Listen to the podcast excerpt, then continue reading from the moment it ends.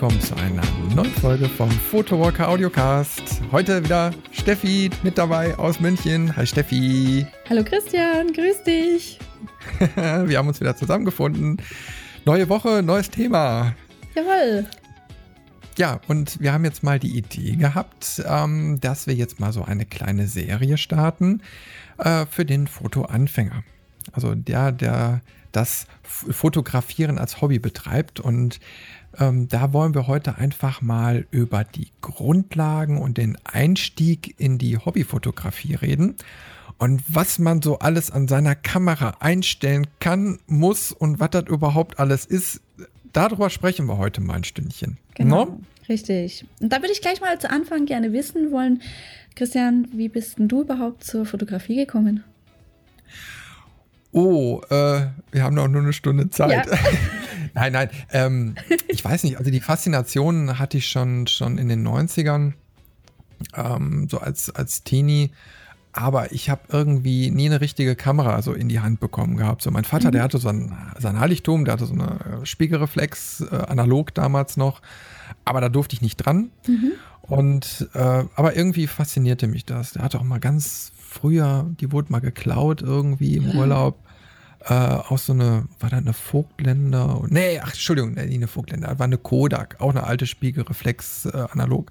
Naja, die wurde geklaut, aber irgendwie, ich fand dieses Ding total faszinierend, aber ich habe es nie praktisch benutzt. Ne? Mhm. Naja, und äh, in den 90ern habe ich dann, ähm, habe ich dann mal irgendwann von meinen Eltern äh, so, eine, so, eine, so, eine, so eine stinknormale Kompaktkamera von Aldi dann geschenkt bekommen. Traveler, Traveler oder irgendwie okay. so anderes. Keine Ahnung. Also das Ding war in dem Moment, wo ich es ausgepackt habe, schon kaputt. Oh, äh, die hatten Serienfehler eingebaut, äh, dass irgendwie nach drei Tagen dieser teure Kamera, äh, diese teure Kamerabatterie, für die damals noch irgendwie sechs Mark oder so gekostet hat, ähm, leer war. Und ähm, ja, das war eben ein Produktionsfehler und dann war auch relativ schnell die Kamera wieder beim Händler. Äh, das war dann der Ausflug. Ähm, da hatte ich dann nichts von. Und ja, irgendwie wollte ich immer wieder eine Kamera haben, aber ich hatte keine Kohle dafür. Ne? Mhm. Und so intensiv war das jetzt auch nicht. So das Gefühl. Naja, schlussendlich, meine erste Kamera habe ich dann bei der Bundeswehr gekauft. Das war auch direkt eine Digitalkamera. Eine Sony äh, mit 3 Megapixel. Habe mich schlappe, hm, jetzt muss ich eben überlegen, das waren D-Mark, 1300 Mark. Ui, okay. Ja, also da habe ich richtig tief in den Geldbeutel reinge gegriffen und äh, die habe ich mir gekauft und da war ich Feuer und Flamme. Die Kamera war zwar auch scheiße, weil die hatte ein Akkuproblem. Aber irgendwie Sony hast du mit den Kameras mit Akkuproblemen, scheint mir. Ja, ja, ich weiß nicht, das war damals so ein Ding irgendwie, weil äh, war auch ein Serienfehler und äh, die hatten die Akkus so gebaut, dass direkt so ein Info-Chip da drin war, also mhm. wie voll der Akku ist und okay. grundsätzlich sind nach drei Minuten, dass der Akku leer ist, obwohl der Rand voll war. Ah. Naja, aber trotzdem habe ich jahrelang mit der ähm, Kamera fotografiert und habe dann echt einen Spaß gehabt und ähm, so bin ich eigentlich, das war so die Initialzündung, weil ich konnte dann ohne Limits irgendwie Fotos machen. Okay, die Speicherkarte war nicht gerade so groß, aber egal, du kannst immer auf dem Rechner leer machen und dann hast du immer Fotos und alles dokumentiert, dokumentiert, dokumentiert. Mhm. Ja, und dann hast du natürlich gemerkt, wo so technisch die, die Hürden dann eben halt sind, also wo, wo, wo, wo einfach die Kamera nicht mehr mitkommt und dann wollte ich irgendwann was Neues haben. Ja, und dann kam die ganz, ganz große Initialzündung 2005. Ich wollte, ich hatte schon im Kopf, ich wollte unbedingt eine Kamera haben. Und äh, da hatte ich auch schon geguckt, so diese Canon EOS 350D. Mhm. Die liegt übrigens in diesem Moment sogar vor mir, weil ich habe sie noch. und ähm, ja, die wollte ich mir kaufen. Naja, ich hatte aber keinen richtigen Grund, weil wie gesagt, es war ja noch kein Hobby in mhm. dem Sinne. Ne? Naja, und ähm, dann habe ich eine Radiosendung gehört äh, auf, äh, bei einem elektronischen Musiksender und äh, da hieß es auf einmal, ja, die und die Zeitschrift sucht äh, Eventfotografen und da wurde ich irgendwie so hellhörig. Mhm. Ich denke so, oh, Moment, da muss ich doch mal genauer gucken. Mhm. Naja, schlussendlich äh, irgendwie gefühlt zwei, drei Tage später, ich weiß es nicht mehr ganz genau, ähm, hatte ich mein erst, meine erste Fotoakkreditierung und äh, habe mir dann, nachdem ich diese Akkreditierung hatte, erst die Kamera gekauft. und habe sie live auf diesem Event abends dann ausprobiert. Das war äh, die Axe Dance Challenge. Das war also so, so, so eine, so eine Marketingveranstaltung von, von diesem Deo-Hersteller. Mhm. Äh, und die haben dann so ganz deutschlandweit haben die so eine Competition gemacht, so eine Art Breakdance-Event. Mhm. Naja, und äh, da bin ich dann nach Köln gefahren äh, zu so einem Vorentscheid und äh, abends war dann der Endentscheid. Also alle, die, die gut waren in Deutschland, wurden dann abends nach Düsseldorf eingeflogen, in die mhm. Nachtresidenz. Äh, mit Promis, Stretch Limo und keine Ahnung, den ganzen Schismokus, den sie da getrieben haben. Ja, und das war dann quasi der zweite Auftrag. Und ja, bei diesem Auftrag habe ich mich überhaupt erst mit der Kamera auseinandergesetzt und ich war so begeistert. Ich fand das so geil. Du hast was in der Hand und, und äh, du kannst da so viele Einstellungen machen und die Qualität war für damalige Verhältnisse so geil und äh, das war einfach, da, da habe ich Blut geleckt und habe irgendwie so gemerkt, so, das ist es. Das wird mhm. dich dein Leben lang nicht mehr loslassen. Ja, ja und dann ist es ja auch relativ schnell beruflich geworden, weil ja, dann war der Journalismus nicht mehr weit und dann habe ich immer öfters für die Zeitschrift gearbeitet und hinterher auch für eine Eventagentur und naja, also nichts, wo man großartig Geld verdient, ehrlich gesagt gar nichts, da war alles Ruhm und Ehre, mhm. aber ich habe mich ganz intensiv mit der Kamera beschäftigt und schlussendlich hatte mich in den Beruf geführt, ne, also ja. als Journalist und das war auch die Entscheidung hinterher Journalismus zu studieren und ja, so kam eins zum anderen. Ja, also das, das war der Weg, wie ich in die Fotografie gekommen bin, im Schnelldurchlauf. Ja, super, super, super Story auf jeden Fall. Gut, dass du nicht, nicht aufgehört hast und nicht nach dem ersten Akkufehler gesagt hast, äh, das ist scheiße, das mache ich nicht mehr weiter. ja, vor allen Dingen, ähm, es ist ja nun mal so, du, du, du hast eine komplexe Kamera das erste Mal in der Hand und äh, ich weiß, du, du liest immer ganz gerne die Gebrauchsanweisung. Ich hatte aber ja. keine Zeit dafür damals. Ja, Ausreden. Und ich habe bis heute auch noch keine Lust auf sowas. Naja, Wie kann man denn keine ähm, Lust auf Bedienungsanleitungen haben? Das ist so geil. Ja, die sind, ja, ich habe mir die durchgeblättert, ah. aber da ist so, mal ehrlich gesagt, du verstehst als Anfänger ja nichts davon. Also die, die Sony damals, die hatte die hatte irgendwie so eine Menüführung, aber da konntest du noch nicht viel manuell einstellen. Also die mhm. war relativ ähm, unbeleckt äh, in der Richtung. Ne? So, und dann hast du das erste Mal eben halt so eine Spiegelreflex in der Hand und denkst dir mhm. so, what the fuck? Was ist denn das überhaupt? Na, was ist Verschlussblende? ISO kann ich hier einstellen und keine Ahnung, hier oben habe ich ein Programmrad äh, mit, mit zig Geschichten und oh, was muss ich denn jetzt nehmen? Ja, Aber das ist doch genau der Punkt, an dem man, würde ich behaupten, so als, als normal funktionierender Mensch den Griff zum Handbuch wagt. Ja, dann, dann hast du aber erstmal nur so einen groben Überblick über die Technik der Kamera als solches. Ja, aber das Grundverständnis wird dir natürlich nicht vermittelt. Ja, und äh, da reicht dann auch nicht, ich sag mal, bei mir war jetzt einfach das Zeitfenster zu kurz. Ich wollte relativ schnell jetzt Erge Ergebnisse haben und äh, das musste irgendwie funktionieren. Okay, ja. ja. Und dann habe ich da eben halt rumgespielt und äh, war mir da auch nicht zu schade, einfach die Vollautomatik äh, zu benutzen. Oder na, ne, dann habe ich mal ein bisschen rumgespielt. Und, und komischerweise, also da gibt es äh, Bilder dabei, äh, die ich mir immer noch ganz gerne angucke. Ja, und äh, die waren auch für, für den ersten Fotojob gar nicht mal jetzt schlecht. Ja. Also äh, da kamen jetzt nochmal mehrere schwierige Faktoren zusammen. Einmal Indoor, äh, in abgedunkeltem Raum. Also in beiden Locations. Ne? Da war alles so abgedunkelte mhm. Geschichten.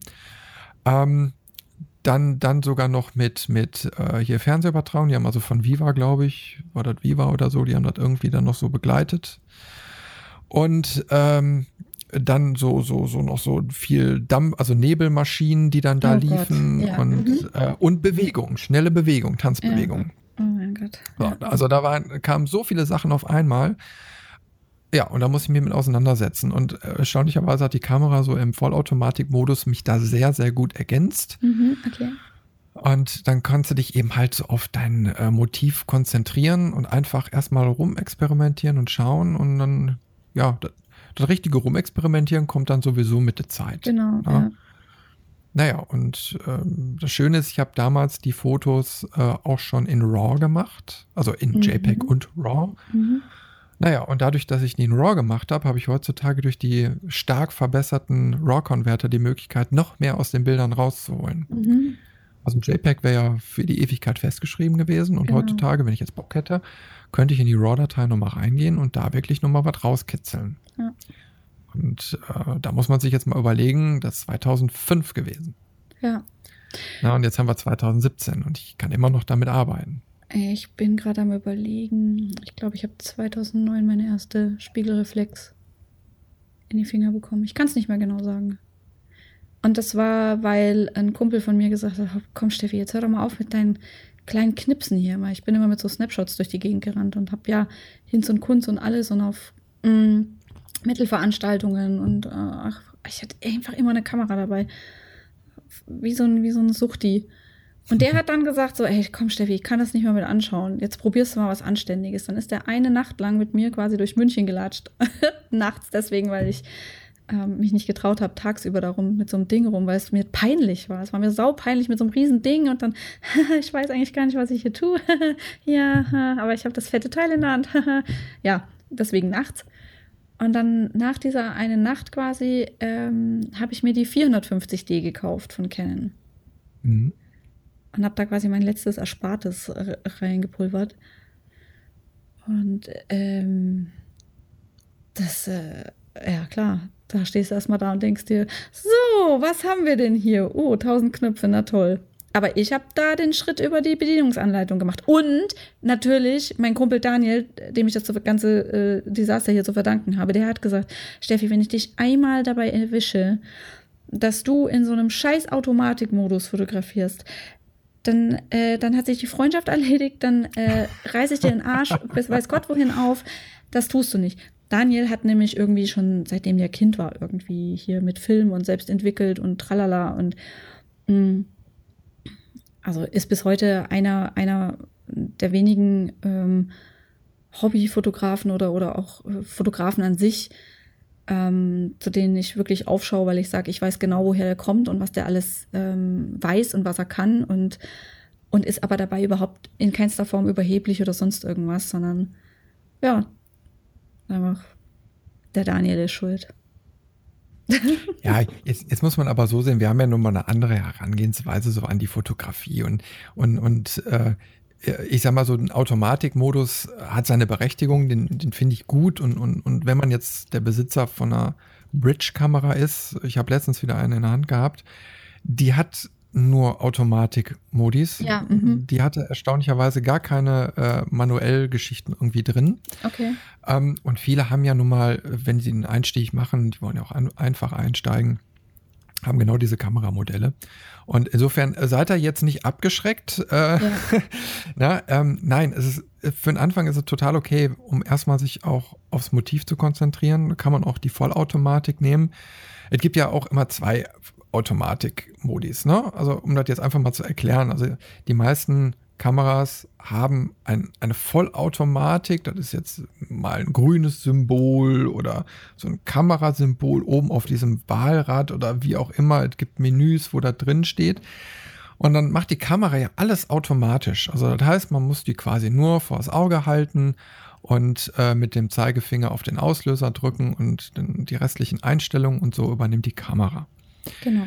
Und dann gibt es noch den Modus, der heißt bei vielen Kameras P, ne? also ist mhm. die Programmautomatik.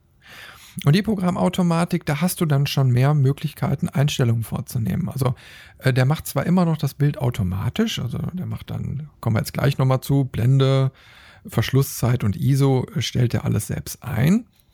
Aber du kannst schon gewisse Sachen auswählen. Du kannst also sagen, ich möchte aber eine gewisse ISO-Zahl schon mal einstellen. Das lässt er in diesem Modus dann auch zu.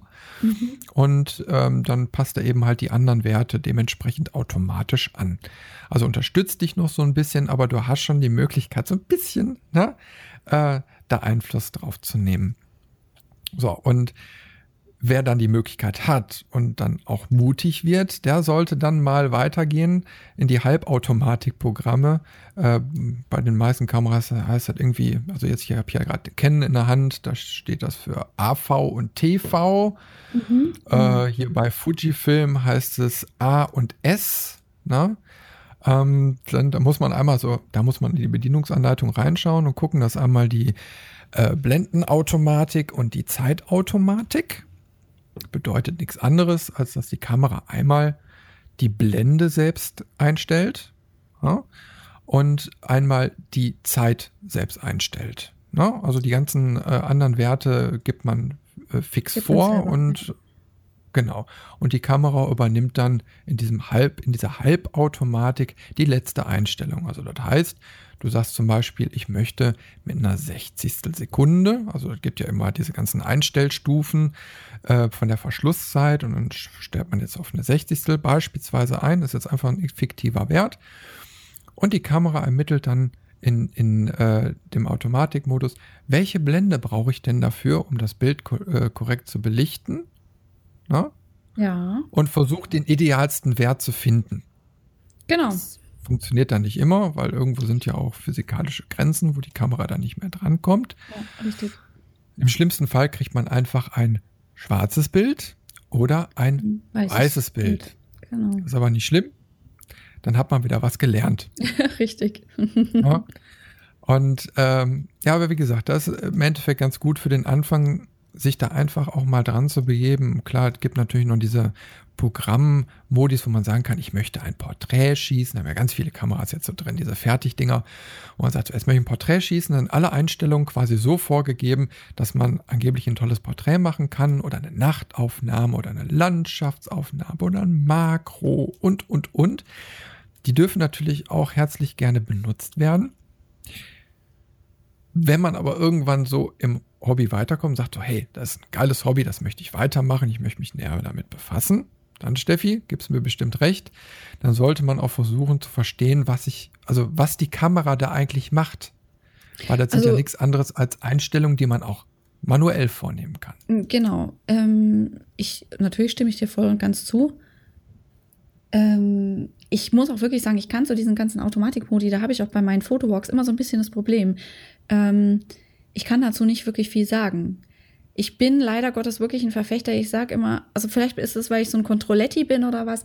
Du kannst erst dann ein Bild vollkommen in seiner letzten Konsequenz gestalten, so wie du dir das vorstellst, wenn du im manuellen Modus arbeitest. Stimmt doch, oder, Chris? Richtig, ja. Genau.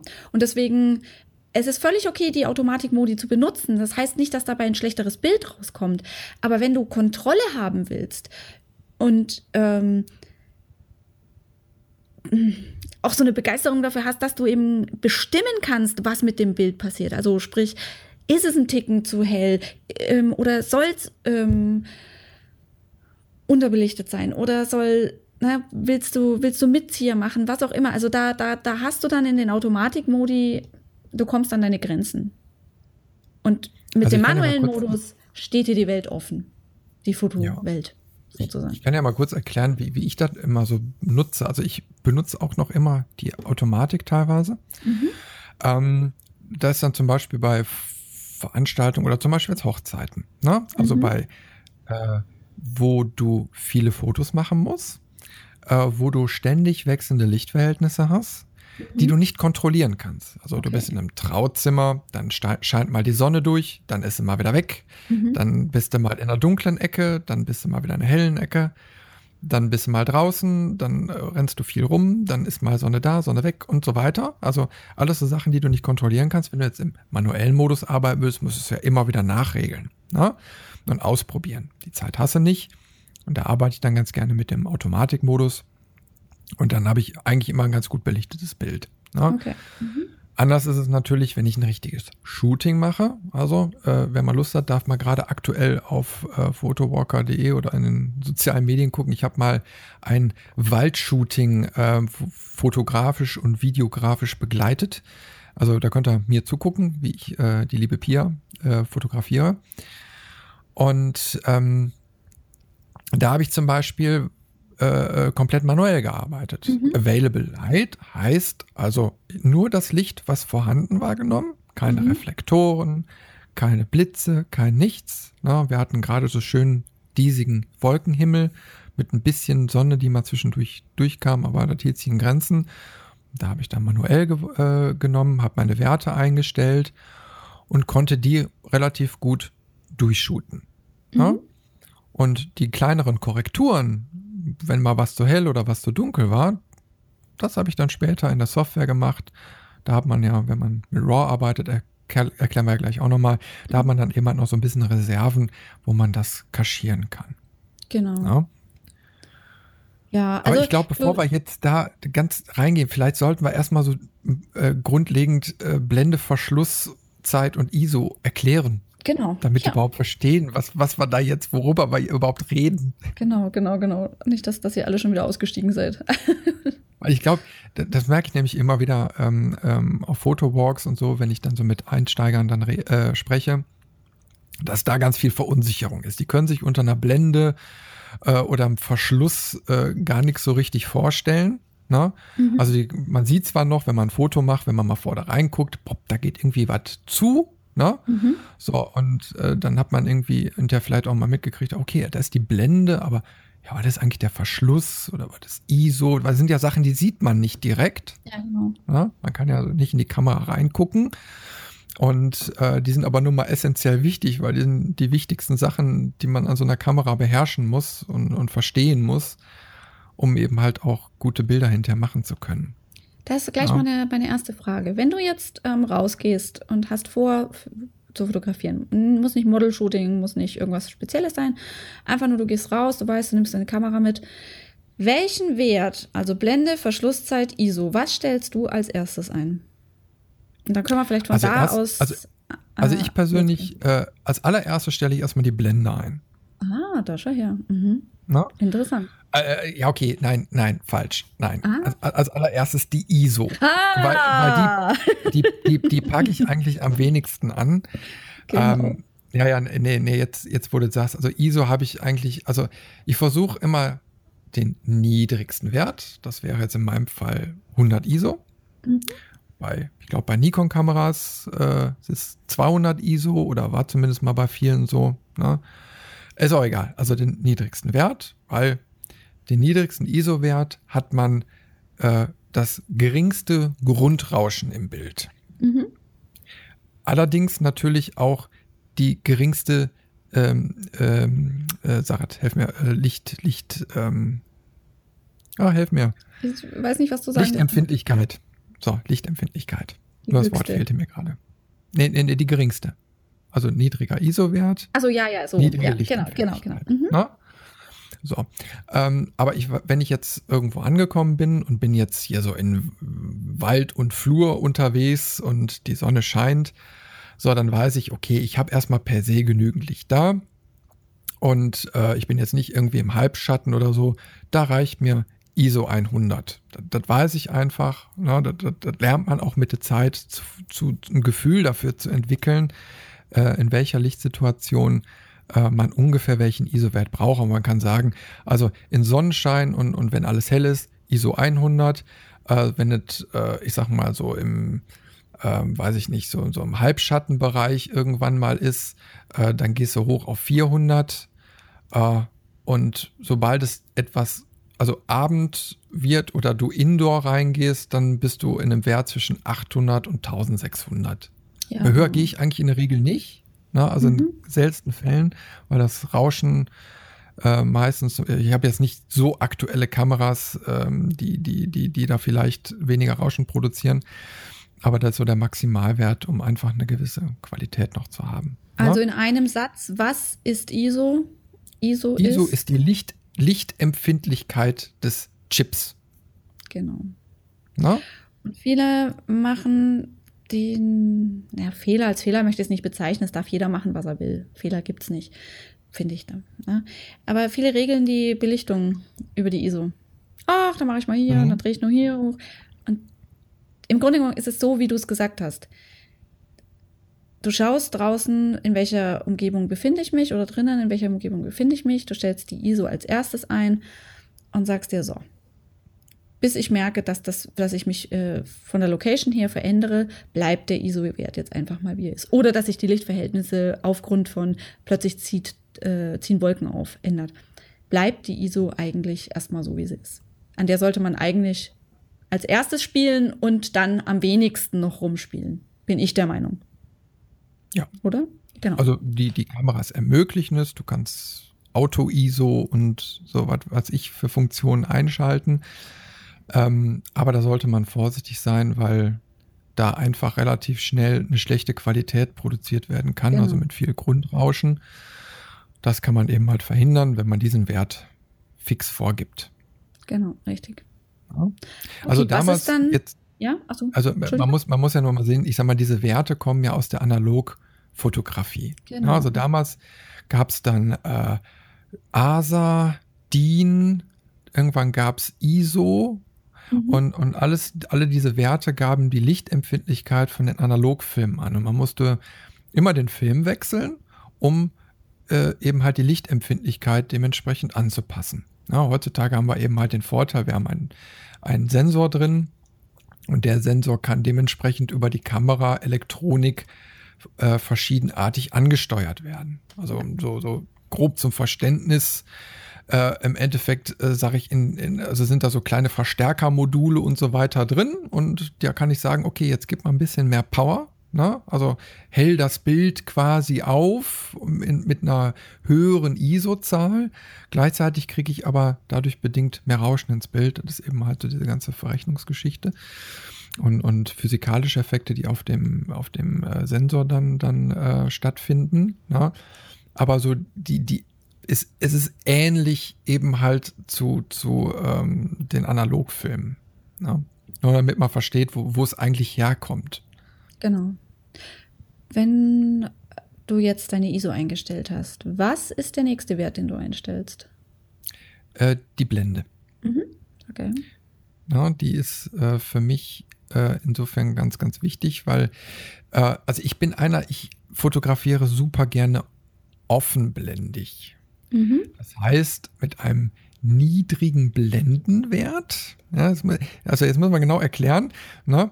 Ähm, also kleine Blendenzahl. Kleine Blendenzahl. Also man muss mal vorne so auf die Objektive drauf gucken. Bei so einem Kit-Objektiv, ich habe ja so ein 1855, so ein altes von Canon. Äh, da steht zum Beispiel drauf 3,5 bis 5,6. So, bedeutet nichts anderes. In, in der Weitwinkelstellung, jetzt in dem Fall 18 mm, habe ich eine, äh, eine, eine, eine kleinste Blendenzahl von 3,5. Also das ist offenblendig. Also das ist das Ding ganz, also das sind Lamellen, die im Objektiv drin sind. Und diese, diese Lamellen, die sind quasi, wenn du jetzt ein Foto machen würdest, würdest du die kaum sehen. Die würden nur ganz minimal zugehen. Genau. Na? Und jetzt, jetzt, erklären wir gleich noch warum, wieso, weshalb. Na? Und äh, je höher dieser Wert wird, also jetzt hier 5,6 oder Blende 8 oder Blende 16 oder Blende 20, dann würde man sehen, wenn man vorne reinguckt, dass diese, diese Blenden äh, ein immer kleineres Loch produzieren, ne? wo das Licht dann quasi so durchfällt. Genau. Kann man wunderbar sehen bei den, gerade bei Spiegelreflexkameras kann man das wunderbar sehen. Es gibt ja auch noch Objektive, da kann man da manuell die Blende einstellen, dann kann man genau sehen, wie diese Lamellen so ineinander greifen und diesen, diesen Lichtweg verschließen, so Stück für Stück und immer ein kleineres Loch produzieren, ist ganz, ganz toll. Und ähm, ja. Und das ist bei meinen äh, Photowalk-Damen führt es ganz gerne immer mal zu Verwirrung, denn also kleine Zahl bedeutet aber viel Licht kommt rein und genau. große Zahl bedeutet aber es kommt ganz wenig Licht rein. Und das muss man eben halt immer wieder so im Kopf üben, üben, üben. Und okay, dann ist man natürlich relativ schnell verwirrt. Mensch, es gibt da so viele Einstellmöglichkeiten. Ne? Also dann, dann hat man da eben halt, äh, äh, was weiß ich, Blende 8 und Blende 12 und Blende 16 und was nehme ich denn jetzt überhaupt alles? Ne? Also das war auch ja. für mich gerade so am Anfang ein Problem und dann, dann, dann kriegst du immer gesagt, ja, äh, wenn, wenn die Sonne lacht, Blende 8. ne? Und so, ja, und das sind natürlich so, äh, das kommt ja immer aufs Motiv an, was du willst. Genau, richtig. Ne? Überhaupt von diesen ganzen Sprüchen halte ich ja relativ wenig, muss ich ehrlich sagen. Also ich hatte das auch schon beim Fotowalk mit München.de, da kam dann auch einer und hat, hat wirklich einen, einen Satz nach dem anderen gebracht und hat gesagt, was hältst du denn davon? Da sag ich, nix. Das mag ein Anhaltspunkt sein, für wenn du wirklich gar keinen Schimmer hast. Aber wenn du, sobald du anfängst, deine Bilder, deine, deine Sicht der Dinge, ähm, ja, produzieren zu wollen, dann helfen die dir gar nichts. Denn nur weil die Sonne scheint, heißt es nicht, dass du nur Blende 8 benutzen darfst. Das ist Blödsinn. Nee. Und das, das versteht man als Laie halt ganz schnell falsch. Natürlich darfst du, wenn die Sonne scheint, auch Blende 2,8 oder 1,8 oder was auch immer ähm, benutzen, aber du musst halt vorher wissen, was will ich denn für ein Bild machen. Also, ja.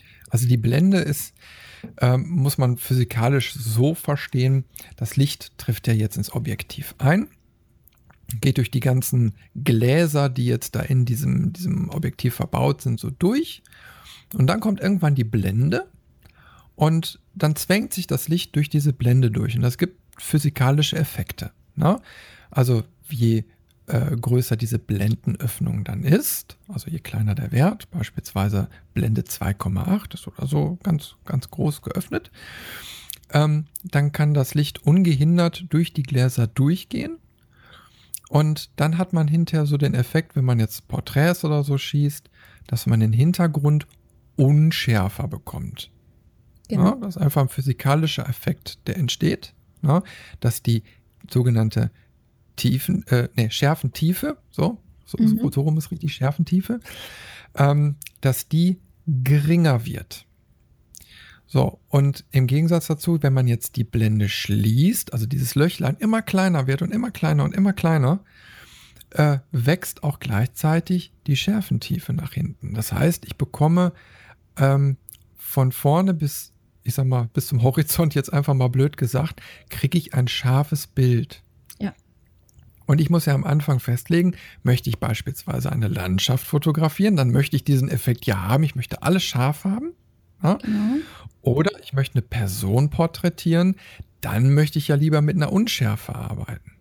Richtig. Und deswegen lege ich dann eben halt im zweiten Schritt die Blende fest, weil die Blende gibt mir eben halt eine gewisse optische ähm, Darstellung wieder. Ja. Und regelt natürlich gleichzeitig auch den Lichtfluss. Also das heißt, je weiter ich die Blende schließe, also das Loch kleiner wird, desto weniger Licht kommt auch auf den Sensor. Na? Und jetzt kommt eben halt das Problem, da ist auch noch ein Verschluss dazwischen. Ja. Den sieht also, man nicht. Nein. Aber der ist da. Möchtest du erklären, was ein Verschluss ist? Nee, mach ruhig du weiter. du, äh, ich, nein, ganz ernsthaft, ich glaube, wenn ich jetzt anfange, ich erkläre anders als du und äh, ja, ich versuch's. Also ja. jeder ist herzlich eingeladen, mir noch Fragen zu stellen, wenn irgendwie äh, was. Ich würde was vielleicht noch, noch mal ganz ist. kurz auf Blende hm? zurückkommen. Ja. Also hm? wenn du jetzt in einem Satz sagen solltest, was ist Blende? Wenn du jemandem im Einsatz erklärst, was ist Blende, dann ist Blende. Also Blende ist ein, ein, ein technisches Lamellensystem, was im Objektiv verbaut ist und äh, den Lichtfluss reguliert und gleichzeitig ein, ein, ein, eine optische Abbildungsqualität vorgibt. So heißt nicht optimal ausgedrückt. Guckt auf Wikipedia, da ist es bestimmt. Mensch, eben. Äh, ne?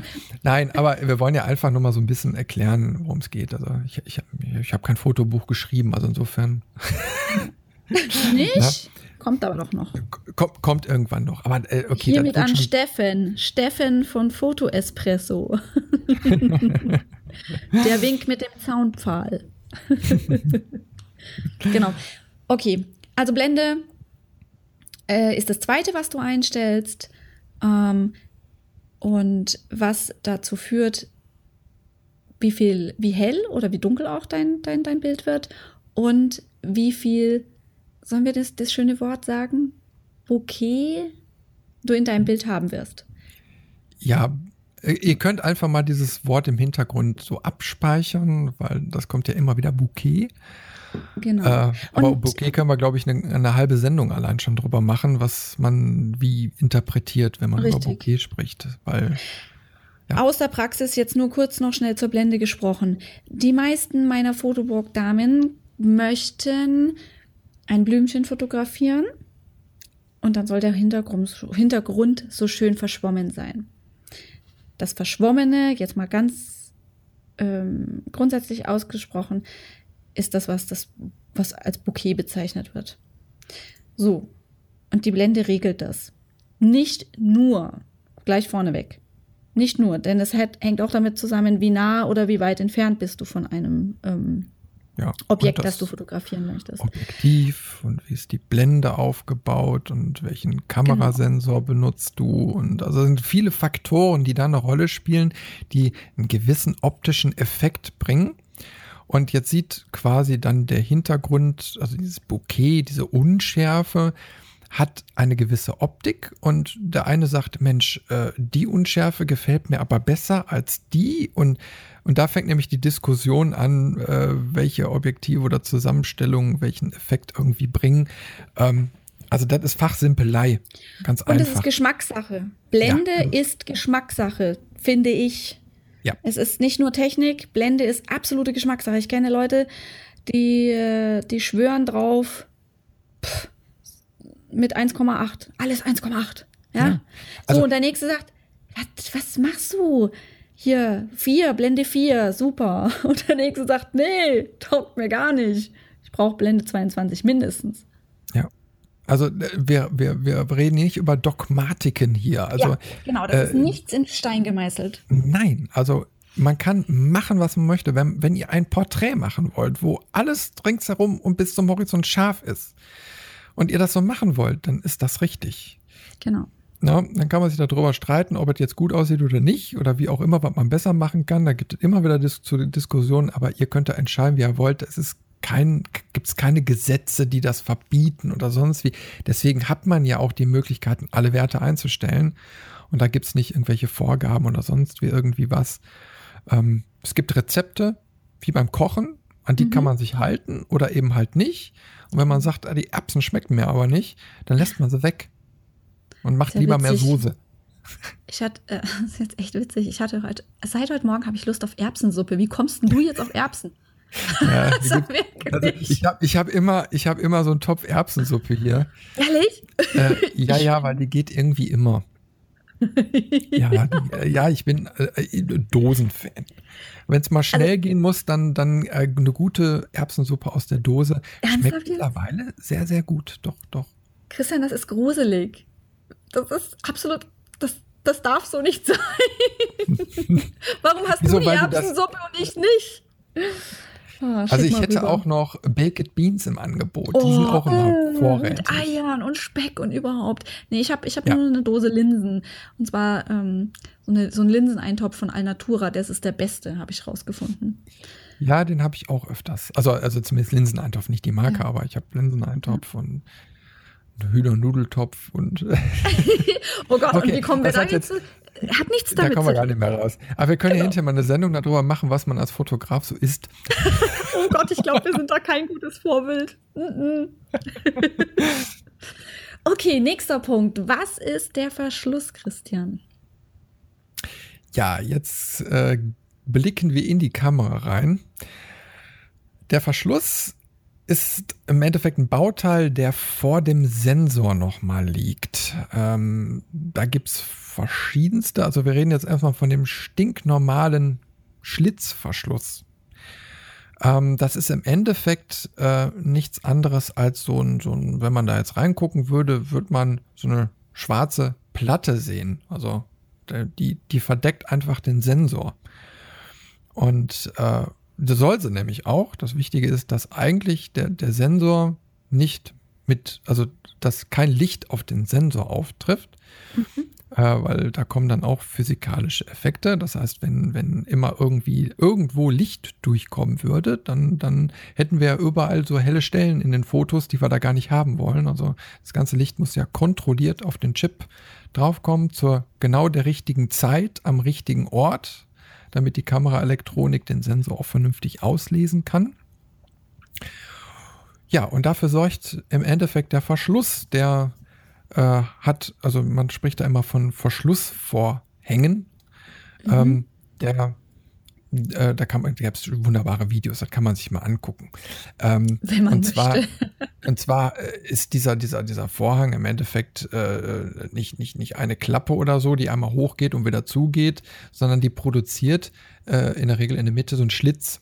Mhm. So, und ähm, man gibt ja, beim, wenn man ein Foto macht, eine Verschlusszeit an oder die wird von der Kamera selbst ermittelt, zum Beispiel eine 60. Sekunde. Das heißt, das ist die Geschwindigkeit, in der dieser, dieser, dieser Schlitz einmal über den Sensor wandert. Ja? Genau. Und äh, muss man sich einfach so vorstellen. So, und dieser Schlitz, der kann sogar noch in der Breite variieren. Das macht aber alles die Kamera. Da muss man zum Glück selbst nicht mehr selbst nee, nicht machen. Nee, da musst du gar nichts ne? machen, richtig. Also so.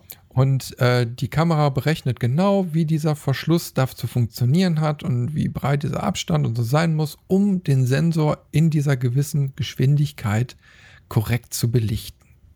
Genau. So. Und danach geht er einfach wieder zu, ne? Und fertig. Das war's. Na, dann ist der Sensor wieder verdeckt und das Ganze ist äh, gesichert, wenn man so möchte. Genau, also Verschluss und Verschlusszeit hängen zusammen. ja. Das heißt, als allerletztes, also wir haben jetzt ISO-Blende und als dritten Punkt stellst du die Verschlusszeit ein. Richtig. Gut. Dann und verrate mir doch mal, ob du ähm, einen Wert hast, von dem du quasi immer ausgehst. Also denn ich habe sowas. Du Egal in welcher Situation. Ja, mhm. ja, es, es, es, gibt, mhm. es gibt so ein paar Regeln. Also wenn man zum Beispiel sagt, also die Verschlusszeit muss ja so äh, gewählt sein, also so schnell sein, dass man äh, keine Verwacklung im Bild beispielsweise hat. Also wenn man jetzt mhm. hier so ein Foto machen möchte, dann wackelt man so immer ein bisschen so mit Finger und Arme und so, das kann man ja gar nicht verhindern. So, und wenn ich jetzt aber so eine Verschlusszeit habe, sagen wir mal eine Sekunde, niemand kann eine Sekunde lang die Kamera gerade halten, dann hast du immer ein unscharfes Bild, geht gar nicht anders. Ne? Genau. Ne? So, und da spielt jetzt eben mal so die Rolle, was hat man für ein Objektiv auch drauf, welche Brennweite benutzt man. Und dann gibt es ja so den Wert, dass man sagt, okay, nimm einfach immer das Doppelte der Brennweite an Verschlusszeit. Ja? Mhm. Also wenn du 50 Millimeter hast, dann nimm einfach eine Hundertstel Sekunde und da müsste das eigentlich scharf werden. Ja? So, das mhm. sind so, so Bauernregeln, die, die, die es so gibt. In der Regel ist es so, dass die Kamera dir das heutzutage ja anzeigt. Na, also du hast ja ein Belichtungsmesser da drin. Ja. Und wenn du jetzt diese Werte eingestellt hast, also du hast einen ISO-Wert eingegeben, du hast eine Blende eingegeben und du würdest jetzt quasi durch die Kamera, durch die Optik gucken und dann siehst du die Werte mal eingeblendet, dann äh, gibt es ja diese, diese Waage, diese Belichtungswaage, die von links nach rechts geht. Die würde dir anzeigen, oh, du bist so sehr im Minusbereich, das heißt, das Bild würde zu dunkel werden oder im Plusbereich nach rechts, das Bild würde zu hell werden. Okay, so. aber, aber hast du, wir gehen ja jetzt mal, wir, wir erzählen das ja jetzt hier alles für, für, für Anfänger, hm? für, für die, die gerade starten. Hast du so eine Zahl, wo du, wo du jetzt, wenn jemand beim Fotowalk ist, bei dir, äh, wo du sagst, hier, hör mal, mach mal das, nimm die Zahl, dann hast du erstmal keine Probleme. Also standardmäßig jetzt, wenn man so draußen unterwegs ist und so, also sagen wir jetzt einfach mal eine 250. oder so, ist ein ah, guter kleiner Standardwert. Ach, siehst also, du, bei mir ist es anders. Ich sag den Damen immer, nimm die 125. und dann ist gut. Kannst du auch nehmen. Na, ja, also bei mir ist standardmäßig eigentlich immer 160, äh, eine 160. eingestellt. Ah, Mhm. Hat den Hintergrund, ich benutze ganz oft externe Blitzgeräte. Ah, mh, okay. So, und die müssen ausgelöst werden. Und jetzt, ohne jetzt da zu tief reinzugehen, weil heute wollen wir ja einfach bleiben, ähm, es gibt auch noch Blitzsynchronzeiten. So, und dann ist dieser Wert quasi fix. Ich, ich mhm. muss diese 160 nehmen. Wenn ich schneller mache, dann kriege ich kein belicht, äh, gut belichtetes Bild mehr hin, kriege ich Fehler mhm. rein. Ja, ähm, also insofern, äh, man, man kann einfach so einen Standardwert nehmen und fertig. Mhm. Genau. Also man macht es sich leicht, gerade am Anfang, wenn man ähm, Dinge, die sich nicht unbedingt massiv bewegen, dass man sich die Verschlusszeit wirklich einstellt und sagt, so, und dabei bleibe ich jetzt mal. Und da gucke ich jetzt mal, was passiert denn? Sind meine Bilder scharf? Sind sie unscharf? Also an der Verschlusszeit würde ich da gar nicht, gar nicht mal so viel äh, rum, rumspielen die ganze Zeit. Oder? Was würdest du sagen? Für Anfänger jetzt. Ja, für Anfänger nicht unbedingt. Ne? Ne? Also die Kamera weiß schon oder zeigt ja da genau an, äh, ob man da richtig liegt. Also viele zeigen ja mittlerweile an, so Verwackelung oder so, dann weiß man ganz genau, oh, die Belichtungszeit ist so lange, ähm, dann, dann muss eben halt der, äh, also da muss man dann eben halt schauen, wie man das, das Spiel so umstellt, das Zusammenspiel, ähm, dass man eben halt mehr Licht auf den Sensor kriegt. Na, ja. Das heißt, Blende öffnen, ISO erhöhen. So, und dann passt das auch wieder mit der Verschlusszeit. Genau. Also wer, wer sich ähm, für diese Werte, also was wir jetzt gerade erzählt haben, für Blende, ISO und Verschlusszeit ähm, wirklich damit mit reinfuchsen will, es gibt, ich weiß jetzt keinen Namen, es gibt jede Menge ähm, Fotobücher oder auch ähm, im Internet, denke ich, ähm, hilfreiche Menschen, die euch bei einem Bild, das sie gemacht haben, genau angeben, mit welchen Werten sie fotografiert haben. Und gerade am Anfang ist es unheimlich ähm, hilfreich. Das heißt nicht, dass ihr genau das Bild genauso hinbekommen werdet, aber ihr bekommt ein Gefühl dafür, ja, wie, wie, wie, wie der Zusammenhang ist.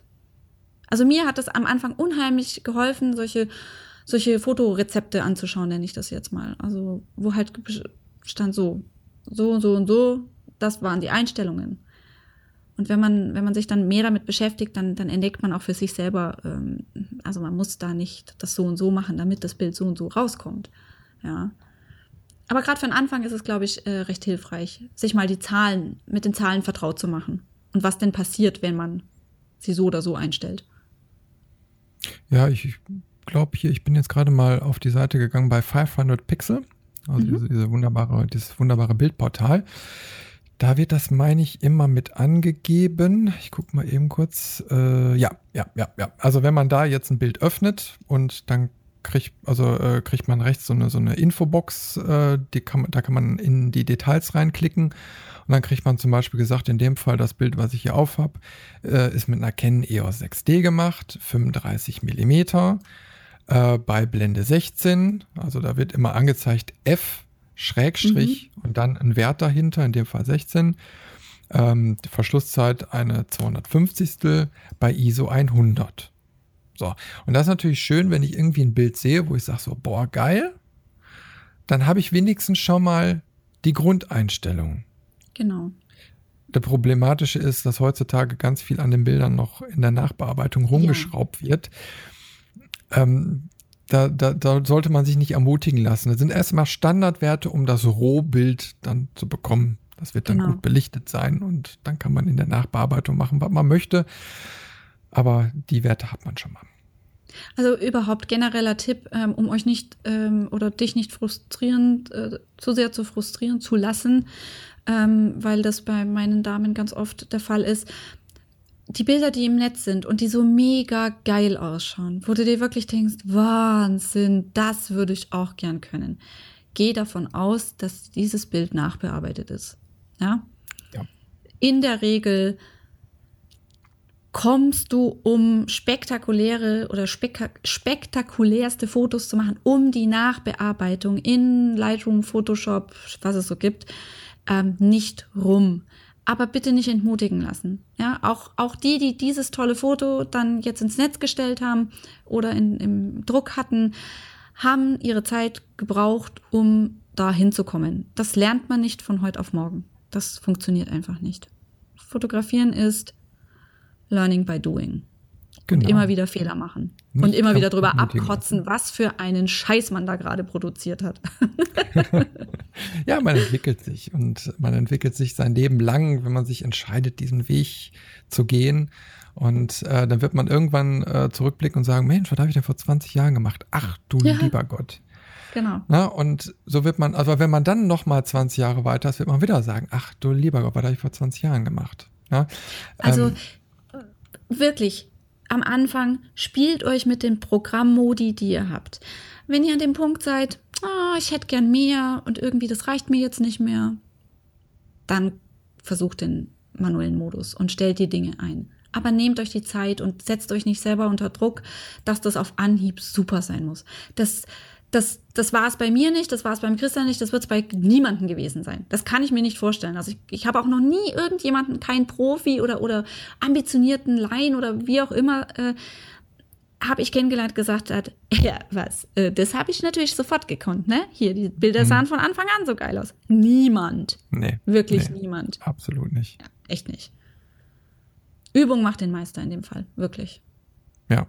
Einfach ausprobieren, rantasten nicht entmutigen lassen. Ja, genau. Rückschläge darf es immer geben. Und selbst die Profis machen jede Menge Scheißbilder. Richtig. Ich habe jetzt äh, vor zwei Tagen, nee, was war Samstag, Fotoshooting gehabt. Ja. War so im Quatschen und, und am Reden und, und, und merk's nicht, nehme ein neues Set auf und also draußen unterwegs, andere Lichtverhältnisse, zack, bumm, weißes Bild. Ja, da lache ich nie nur drüber, denk mir, komm, Steffi, ja. Hier, weiß Gott, wo du wieder bist. Das passiert. Davon geht die Welt nicht unter. Und alles ist gut. Es stirbt keiner, wenn du ein scheiß Bild produzierst. Zum Glück nicht. genau. Gut, nächster Punkt. Was hätten wir denn noch? Ja, wir müssen unbedingt noch über RAW und JPEG sprechen. Yay! Allein dafür könnten wir eine ganze Folge eigentlich. Ja, ja, ja aber wir wollen, wir wollen so ein bisschen Appellfunktion äh, jetzt machen. Na? Wollen wir das? Ja, doch, doch, doch. okay. ähm, egal, ob ihr jetzt äh, Einsteiger seid oder, oder ob, ob ihr ähm, schon, schon äh, auf Amateurebene irgendwo schon, schon seid, äh, nutzt die Möglichkeit, RAW und JPEG gleichzeitig aufzunehmen. Yep. Es, es hat einfach viele, viele Vorteile. Also, was ihr für RAW braucht, ist ein sogenannter RAW-Konverter. Mhm. Der ist in den meisten Fällen bei der Kamera schon mitgeliefert, ob es jetzt bei Canon ist, äh, da gibt es einen freien RAW-Konverter. Ich glaube, Fujifilm hat auch irgendwie einen. Und dann gibt es natürlich so Bezahllösungen wie Lightroom, Capture One oder auch so ein einfaches Photoshop Elements äh, bietet auch so einen abgespeckten RAW-Konverter drin. Damit kann man die Bilder öffnen und kann die dann aber noch äh, viel, viel stärker nachbearbeiten als so ein JPEG. JPEG ja. ist ein Ausgabebildformat. Da ist alles feste drin geschrieben, also wie hell das Bild ist, welche Farben und so weiter, ist alles komplett fix. Und bei dem RAW, das kann man sich vorstellen wie ein digitales Negativ. Da sind ganz, ganz, ganz, ganz viele Informationen drin. Deswegen ist so ein RAW auch immer bedeutend größer als ein JPEG-Bild. Und genau. dann kann ich hinterher äh, selbst bestimmen, ähm, wie zum Beispiel Farben in diesem äh, Bild entwickelt sein sollen. Ähm, ich kann Belichtungen in einem gewissen Rahmen korrigieren, aber der Rahmen ist mittlerweile so groß, äh, der ist schon wirklich extrem. Also von dunkel bis hell ist da schon fast alles drin. Mhm. Na, bei den modernen Kameras, die werden ja immer besser. Und so kann ich Fehler teilweise korrigieren also wenn ich jetzt zum Beispiel eine Überbelichtung habe oder eine leichte Unterbelichtung, die kann ich wieder auffangen, ohne dass ich einen Qualitätsverlust habe. Das ist der Vorteil. Und ähm, ich kann natürlich dann sehr gut auf die Farben Einfluss nehmen, wenn ich sage, ah, ich möchte jetzt eine spezielle Schwarz-Weiß-Entwicklung machen oder ich möchte ein Postkartenmotiv haben, wo die Farben so richtig knallig sind und so.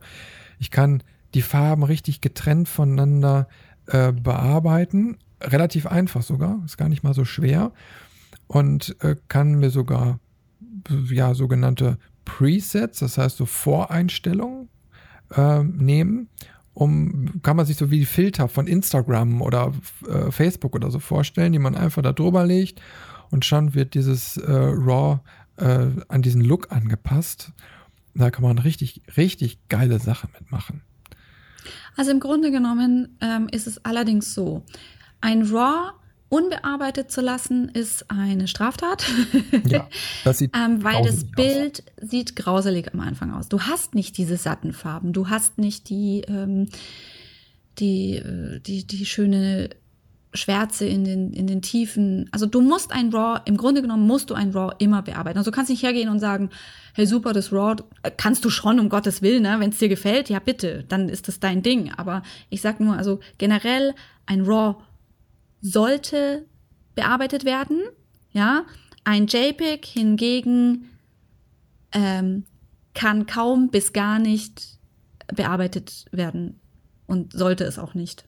Also du hast nicht die, damit machst du, in den meisten Fällen machst du mehr kaputt, als du, als du rettest oder, oder verbesserst bei einem JPEG.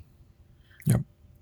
Und das ist auch der Punkt. Also die JPEGs sind dafür da, dass du gleich ein Bild hast, das du auf Instagram posten kannst, dass du deiner Tante in ähm, Stockholm schicken kannst, wo es nicht drauf ankommt, ähm, sondern nicht die Qualität ist das ausschlaggebende Merkmal ist, sondern einfach, dass du dieses Bild gemacht hast, dass du zeigen kannst, hier, guck mal, mein Kind ist schon wieder so groß geworden in den letzten Wochen oder was auch immer.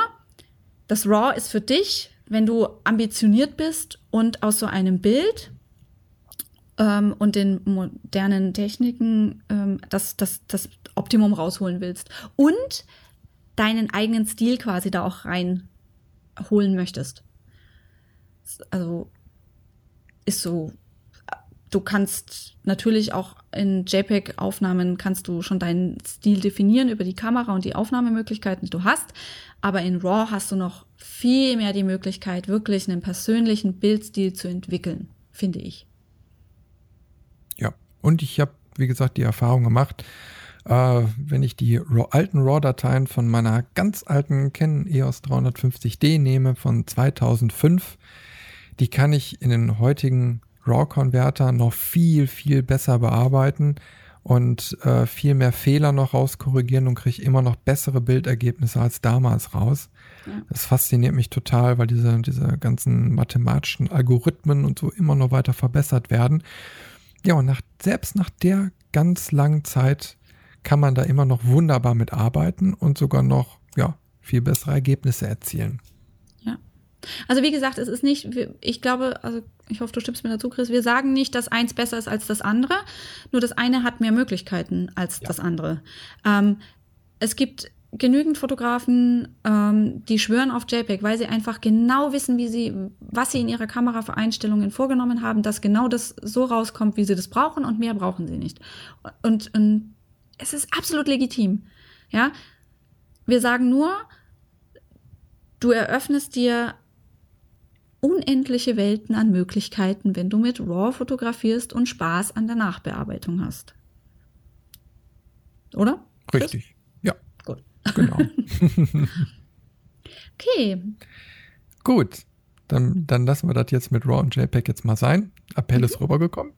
Yay. Jetzt haben Applaus. wir noch einen Tipp ja. du hast Jetzt immer noch, dies, noch, diesen. Wir, wir brauchen diesen, diesen, diesen Buzzer, dieses. Ja, Klatschen. ja, ja, ich, ich, ich vergesse das immer. Ich, es ist ein bisschen kompliziert hier mit dem Programm, aber kommt noch, kommt noch. Kommt noch. Ich glaube, da kann man ähm, sich so ein Gerät anschließen an den Rechner und mhm. der macht dann diese Sounds.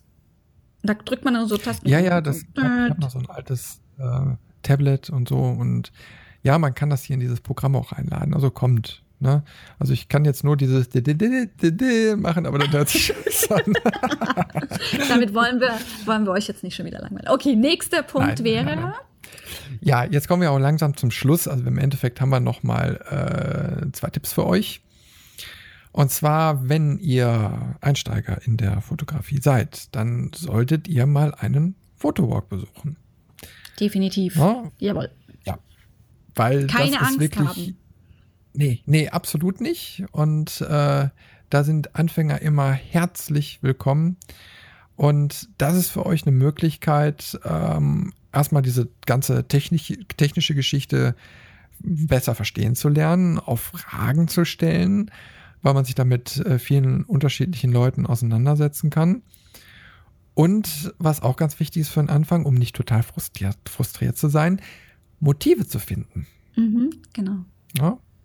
Und man kriegt, kann sogar noch Freundschaften auf Photowalks schließen und dann hat man auch immer jemanden, mit dem man mal losziehen kann, weil meistens ist es ja nun mal so, dass nicht alle in der Familie dieses wunderbare Hobby teilen und das mhm. Verständnis dafür. Und alleine hat man dann aber auch keine Lust loszuziehen und in den Fotoclub möchte man auch nicht direkt eintreten. Man möchte einfach mal, wenn man mal einen Tag irgendwo einen Nachmittag Zeit hat, sich die Kamera schnappen und losziehen. Und insofern ist ein Fotowalk da ganz gut oder eben halt Leute, die man da kennenlernt, die man mal anrufen kann und heißt, hör mal, hatte nicht mal nachher Zeit, ich habe gerade Lust. Und schon ist man nicht mehr alleine und kann sich da eben halt austauschen und kann sich dieses ganze Themenfeld viel, viel besser erschließen und, und hat dann auch viel mehr Freude daran. Genau, richtig. Ja. Also Fotowalks sind wirklich, äh, gibt es von bis gibt bezahlte Angebote, gibt kostenlose Angebote, gibt gemischte Gruppen. Wie gesagt, ich habe eine reine Frauengruppe gegründet. Ähm, was einem da halt einfach so, so liegt. Die einen ziehen los, um Lost Places zu fotografieren, die nächsten sind eher so äh, im Urbanen unterwegs und wieder andere sind nur im Zoo zu finden, weil sie Tiere fotografieren wollen. Also da gibt es wirklich für jedes Interessengebiet gibt es da was und ähm, das wirklich der, der ganz große Vorteil ist der, man muss sich vor nichts schämen, äh, vor niemandem schämen und man muss wirklich nicht Profi sein, um da mitgehen zu können. Und immer ist irgendwer da, der dir weiterhelfen kann, weil er die gleiche Kamera hat oder mh, mm, weil, weil, ja, weil die Dynamik einfach äh, auf Helfen ähm, ausgerichtet ist, würde ich behaupten. Also zumindest, ja, ja. was ich so kennengelernt habe. Ja, das ist ein schönes Miteinander. Und selbst ich lerne da noch immer jede Menge dazu. Dann gibt es mhm, genau. auch mal Experten, die dazwischen sind, äh, die sich zum Beispiel ganz besonders mit äh, Analogfotografie oder so auskennen. Und dann kann man die auch mal ausquetschen und sich mal erzählen lassen, was es da so alles in dem Bereich gibt. Und äh, man soll sich nur nicht einschüchtern lassen. Also es gibt immer wieder Leute, die sind mal besser oder haben da mal wieder Fachkenntnisse und so. Die haben aber alle mal einen Einstieg gehabt und, und geben einfach ihr Wissen dann auch gerne weiter und das sollte man dann nutzen, ohne sich da einschüchtern zu lassen. Ne?